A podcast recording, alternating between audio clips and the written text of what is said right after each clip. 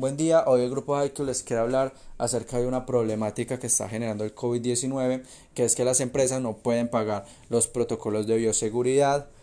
ni el salario de, las, de los empleados, lo que genera un desempleo masivo y a su vez hace que las personas tengan una inseguridad social y busquen maneras de subsistir, generando en sí causantes de violencia, como lo es o puede ser la violencia intrafamiliar, ya que las personas desempleadas pasan más tiempo en su casa.